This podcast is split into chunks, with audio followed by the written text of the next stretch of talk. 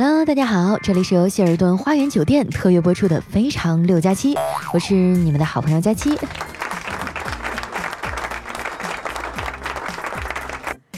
熟悉我的朋友都知道啊，干我们这行的看似自由，其实每天都被节目和稿子吊着，没有一天完全放松的时候。那首歌怎么唱来着？生活不止眼前的苟且，还有写不完的稿子和熬夜。最近啊，这样的情况更严重了，持续了好一段时间。有天早上起床啊，我突然觉得自己再这样下去就得疯。我决定啊，来一次说走就走的旅行。吃过早饭啊，我一路向南，买好车票，去往六站路以外的外滩。车刚要启动啊，我就发现哎，忘带充电器了。哎呀，算了，还是回去吧。我觉得我还是没有准备好。到了办公室啊，跟他们说起这事儿。丸子听完啊，苦着脸说：“还说什么来一场说走就走的旅行啊？我上班以后连一场说走就走的下班都没有。”小黑啊，在一旁接话：“哎呀，每天在朋友圈看他们去这儿去那儿的呀，确实挺让人羡慕。平时忙着工作的我们呀，也应该抽空歇歇了。佳琪啊，你别沮丧，哥带你去自驾游。我现在啊，已经有一个倒车镜了。”你说说还缺点啥？我就啊翻了他一个大白眼儿。小黑说：“嘿，你这是啥眼神啊？不要轻易的看不起谁啊！就算是杀马特，发量都比你多。”我没搭理他，又闷头写了会儿稿子，还是很郁闷。于是呢，就发了个朋友圈啊，哀嚎了一通。你别说啊，这招还挺好用的。我的男神啊，竟然主动给我发消息了。约我一块儿出去啊，旅游散散心。哇，这把我激动的呀，赶紧请了假，就回去收拾行李了。我们这次啊，去的是丽江。下了飞机啊，登摆渡车的时候呢，这车一到，一群老年人啊就冲了过去，旁边还有个小伙子啊在那维持秩序，大喊：“年轻人不要和老年人抢，让老年人先上。”后来啊，当我满头大汗的坐在座位上的时候，我才终于理解啊，他为什么要说让老年人先上了。哇，我觉得这完全就是在保护年轻人啊！这家伙刚才差点没把我挤废了。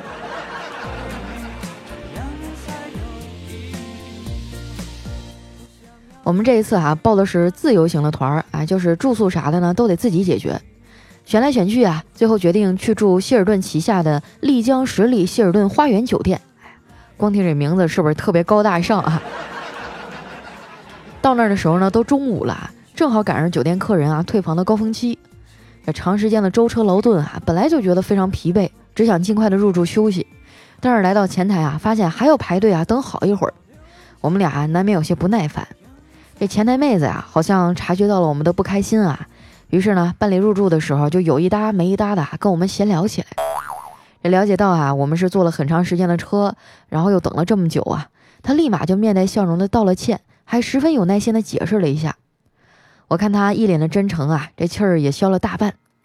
看我们的脸色有所缓和呢，他说啊，这次确实是我们的服务不周，我给你们唱首歌，就别生气了好吗？说完啊，就表情夸张的唱了起来。他这个水平啊，跟彩彩差不多。连我笑点这么高的人都被逗乐了。说实话啊，出差这么多次，也住了不少的酒店啊，什么样的员工都见过。但是像这个妹子这样啊，真心的在意客人心情啊，关心客人的员工却还是不多见的。这也让我对希尔顿花园酒店这个品牌啊，留下了非常好的印象。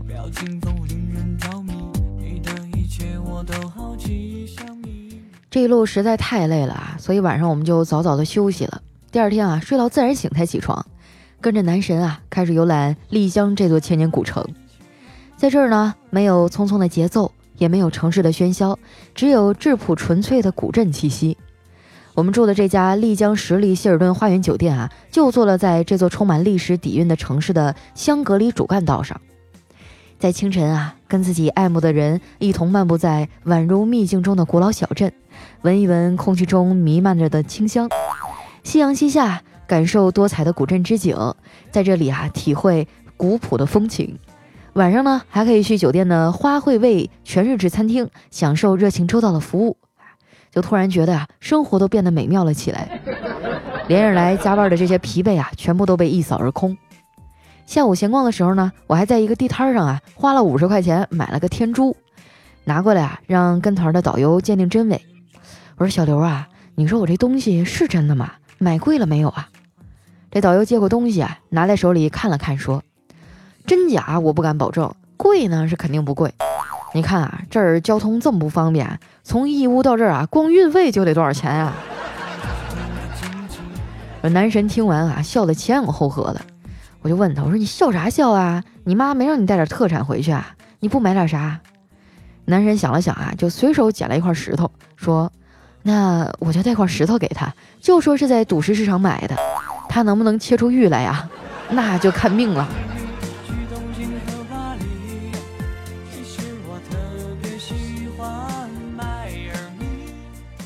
导游小刘啊，是当地人，有一个非常体贴入微的媳妇儿。下午啊，他带我们逛完景点儿，他媳妇儿还特意来接他，给他送了一份爱心便当。啊，真的是冷冷的狗粮在脸上胡乱的拍呀！我看着小刘啊，把便当吃完，他媳妇儿还温柔的说：“老公，最近你的工作太忙太累了，都很久没有玩过了。要不然这样，反正一会儿游客也是自由活动，要不我给你当回导游，我们去逛一逛，就当是旅游了。”小刘啊，就欣慰的答应了。啊，这样跟着媳妇儿走了。天黑的时候呢，我们在商场一楼的珠宝店又相遇了。啊，就听到小刘媳妇儿啊对他说：“好了，景点基本逛完了，现在啊，你买点纪念品吧，回家送给你媳妇儿啊，她肯定得开心死的。”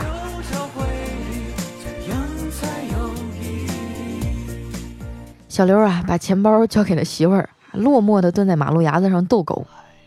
我走过去啊，拍拍他的肩膀说：“其实啊。”这狗才是人类最好的朋友。哎，小刘就摇摇头啊，表示不认同。我接着说啊，如果你不信的话，那可以试试把你的狗啊和媳妇儿一起关进汽车的后备箱，一个小时以后打开啊，你想想啊哪一个会因为见到你真心的高兴呢？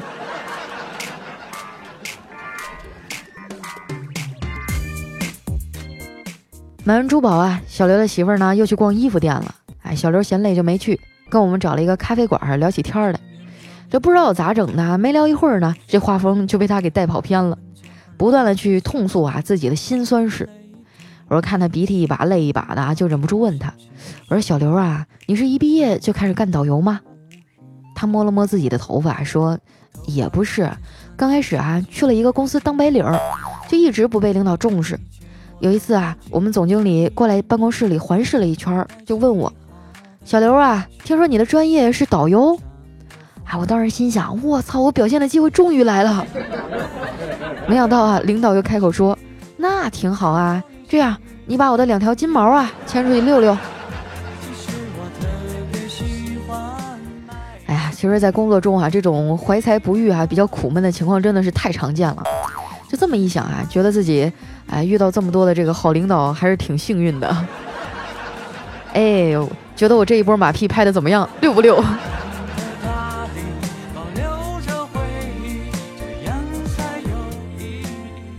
不一会儿呢，小刘的媳妇儿啊，逛完街回来了，就愤愤地说：“今天真倒霉，刚有个人推着三轮车逆行啊，把我的裤子给刮花了。”这小刘说：“那你没跟他干一架呀？”“哎，没有，我刚想发飙啊，一看是卖臭豆腐的，我就问他怎么卖，他说三块钱五块。”然后他就问我辣酱多些还是少些，我说少些，再然后我就把要骂他的事儿给忘了。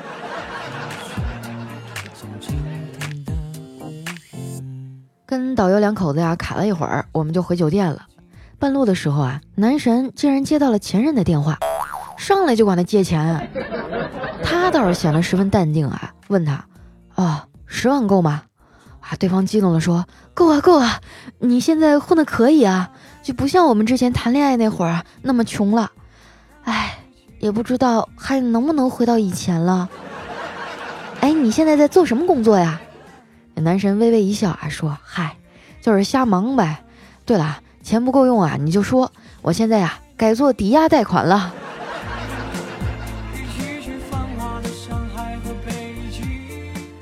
可能啊是有点嘚瑟大劲儿了，到酒店待了一会儿啊，头竟然有点疼，我就发语音啊跟男神撒娇：“哎呀，我好像感冒了，好难受啊。”男神说：“哦，那你多喝点热水。”我当时有点生气了，你们直男是不是就知道让人喝热水啊？于是啊，我就气愤的挂了电话。没想到啊，过了二十分钟，一阵敲门声传来。我心想啊，这哥们儿还是有点良心。你说这男人哈，就得日常发发脾气，调教一下。我一脸傲气的打开门啊，看见一个男的扛着一桶水啊，只见他气喘吁吁的说：“哎，你好，你朋友打电话叫我给你送桶水过来。”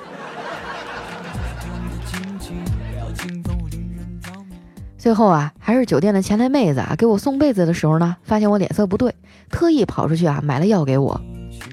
出门在外啊，这么热情温暖的举动真的是太让人感动了。旅行结束以后啊，我还跟那妹子啊互相加了微信，成了好朋友。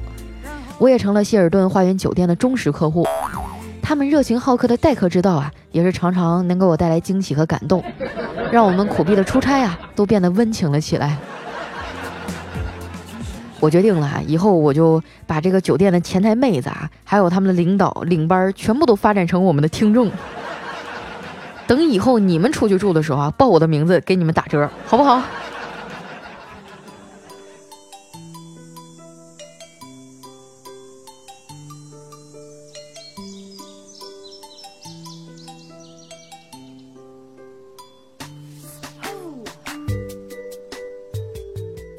一段音乐，欢迎回来，这里是由希尔顿花园酒店特约播出的《非常六加七》。喜欢我的朋友呢，记得关注我的新浪微博和公众微信啊，搜索主播佳期就能找到我了。那同时啊，如果说你有什么好玩的段子呀，还有想说的话，可以留在我们节目下方的留言区。那接下来啊，看一下我们上期的小伙伴啊都说了些什么。哎，首先有位朋友啊叫佳期达林啊，他说佳期啊，为什么你现在的这个节目评论的人这么少啊？这个我解释一下哈，最近我们这个软件可能出了点小 bug，啊不能留言点赞啊，但是现在应该是修复了，你们可以再留一下试试。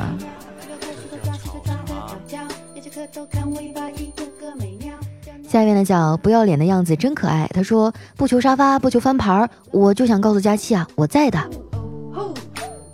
哇，我一看你这个头像就知道上一次的武汉线下活动你去了对吧？你这个头像是咱们俩的合照啊！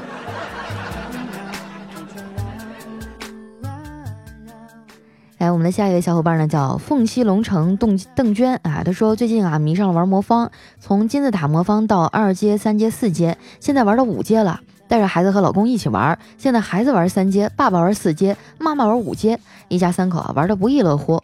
佳琪啊，你有空可以玩玩魔方，好玩又减压，还能锻炼脑力和手力，还不错哟。我的妈呀！你们全家都这么厉害啊！打扰了，打扰了。啊，就是魔方这东西，我从小就玩不明白，不知道怎么怎么拧，拧着拧着就觉得心更烦了。我觉得还是算了吧。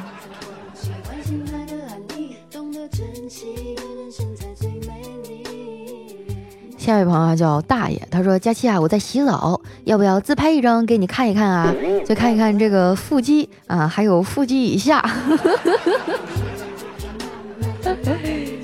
我觉得这事儿咱们私下聊哈。哎呦，突然就觉得好爱我的听众们啊，特别具有奉献精神。”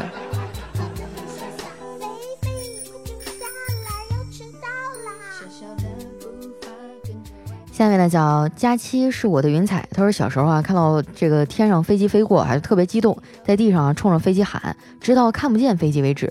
然后呢我就说啊，长大以后自己也要开飞机。嗯，现在我长大了哈，这个飞机没开着啊，飞机场倒是建好了。哇，真羡慕你，年纪轻轻就拥有了自己的飞机场。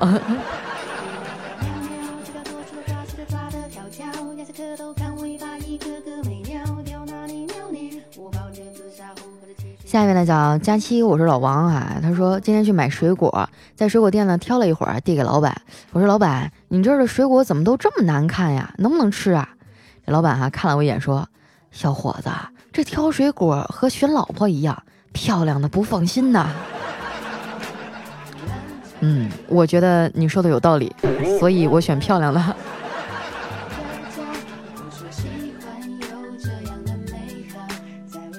下一位呢叫佳期的宠物小松鼠，他说有个记者啊问一老奶奶说，对于年轻人啊，你有什么样的人生建议呢？这老奶奶啊笑着说，不要问我这么难的问题。如果我是年轻人，老年人说什么我都是不会听的。不听老人言，吃亏在眼前呀。我小的时候就是啊，觉得叛逆，就觉得自己特别牛逼，哎，爸妈说什么也不听，甚至还和他们对着干。等到我现在长大了，才发现，如果当初真的听他们的话，可能人生就会少走很多弯路吧。来看一下我们的下一位哈，叫佳期的猫，他说嫂子怀孕啊，快要生了，睡觉的时候呢，这小孩啊在肚子里动来动去的，睡不着。我哥就问他，哎，你怎么还没睡呀？啊，嫂子说，还不是你儿子啊在里面动来动去的。我哥说啊，是不是他知道啊自己快要出来了，在里面收拾行李呢？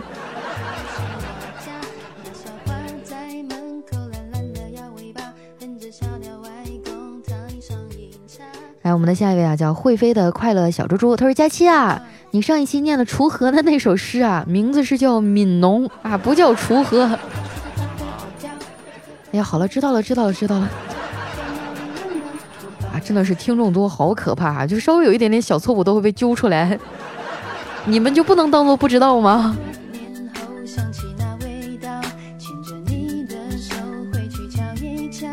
下面呢叫琵琶演起奏乐声啊，他说我是小黑粉儿，我跟你说啊，小黑天天黑你。嚯，我一看这小黑粉儿这几个字儿，吓我一跳，我以为你要过来黑我呢，原来你是小黑的粉丝啊。来看一下我们的下一位啊，叫豆包哎，他说真事儿哈，今天上班路上遇到两起交通事故啊，伤了两条性命。这个肇事司机呢已经逃逸，死者死状凄惨，血肉横飞啊。目前呢也没人为他们收尸。想到这儿啊，我不禁唏嘘啊，你说这死猫和死耗子呀也太惨了，就没有人管管吗？来来来，这位同学你出来啊，你跟我讲讲这个这个这个留言的笑点在哪里？我看到前半截以为我们进入了法制频道，后半截呢又以为我们进入了动物世界。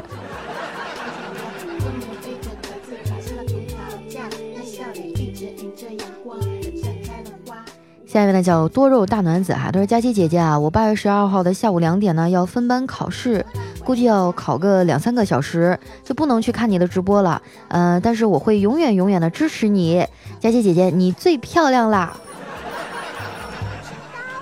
啊谢谢我们的暖子哈，希望你能考一个好成绩。来看一下我们的下一位呢，叫会飞的 Rain 啊，他说：佳期佳期啊，我要给你生猴子。嗯，我觉得将来我老公要是真的给我生个猴啊，我就得怀疑他是不是在外面做了什么对不起我的事儿。你看我这身材，你就知道生出来的肯定不是猴啊。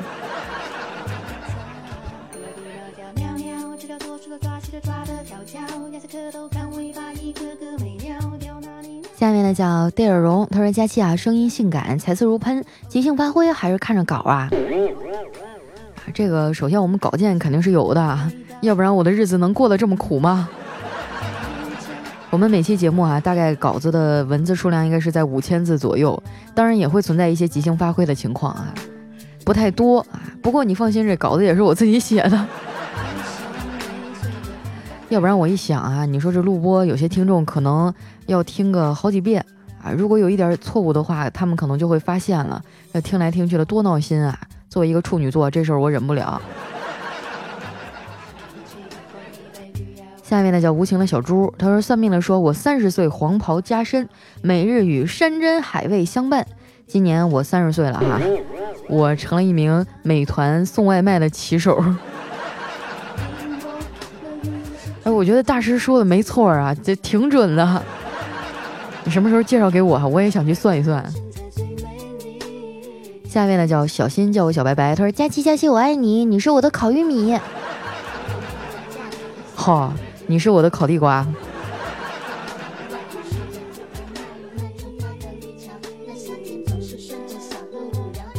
下一位呢叫迷茫啊，他说手机坏了总是重启，拿到手机店修理，这老板跟我说啊，放那儿吧，八十块钱，两个小时以后过来拿。付完钱啊，两个小时以后来到店里，这老板瞪着眼问我啥手机啊？谁看见你手机了？你想敲诈呀？我心想完蛋了，我碰到黑店了。好汉不吃眼前亏啊，赶紧道个歉，转身就走。出了门口啊，才反应过来，哎，好像不是这家店。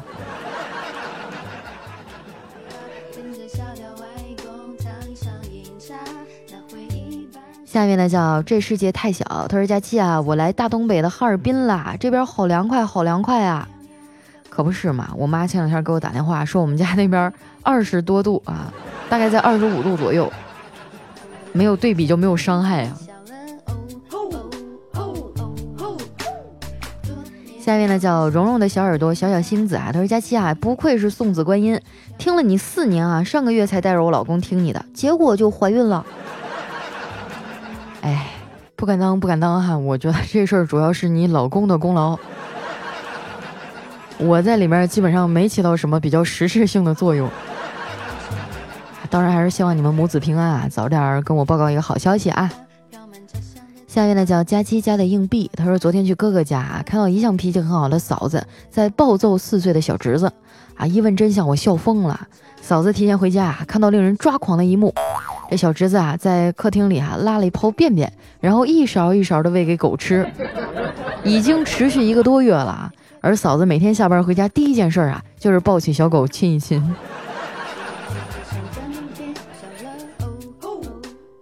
现在很多的家庭啊，都把宠物当做自己的家人一样啊。当然，出现这种情况也是蛮尴尬的。我记得我以前有一次遛狗啊，就明明的在家里给它吃好的用好的，结果它出去的时候还是去吃屎，这把我气的还，但是又没有办法，可能那个在他眼里就是特别好的美味了。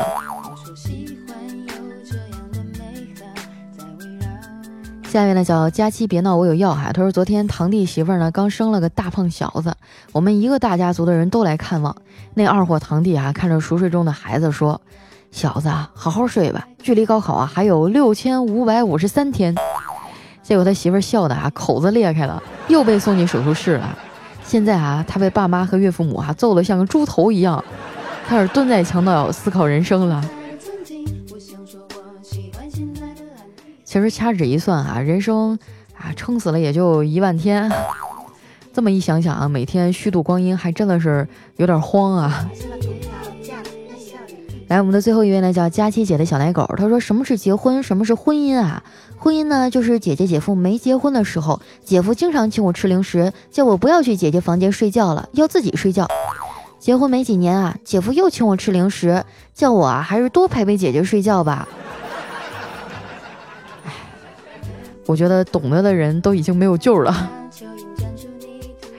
好了，那时间关系哈，今天留言就先到这儿了。依然是由希尔顿花园酒店赞助播出的《非常六加七》。喜欢我的朋友啊，记得关注我的新浪微博和公众微信，搜索主播佳期。大家有什么好玩的段子呢？也可以留在我们节目下方的留言区。那今天的节目就先到这儿啦，我们下期再见，拜拜。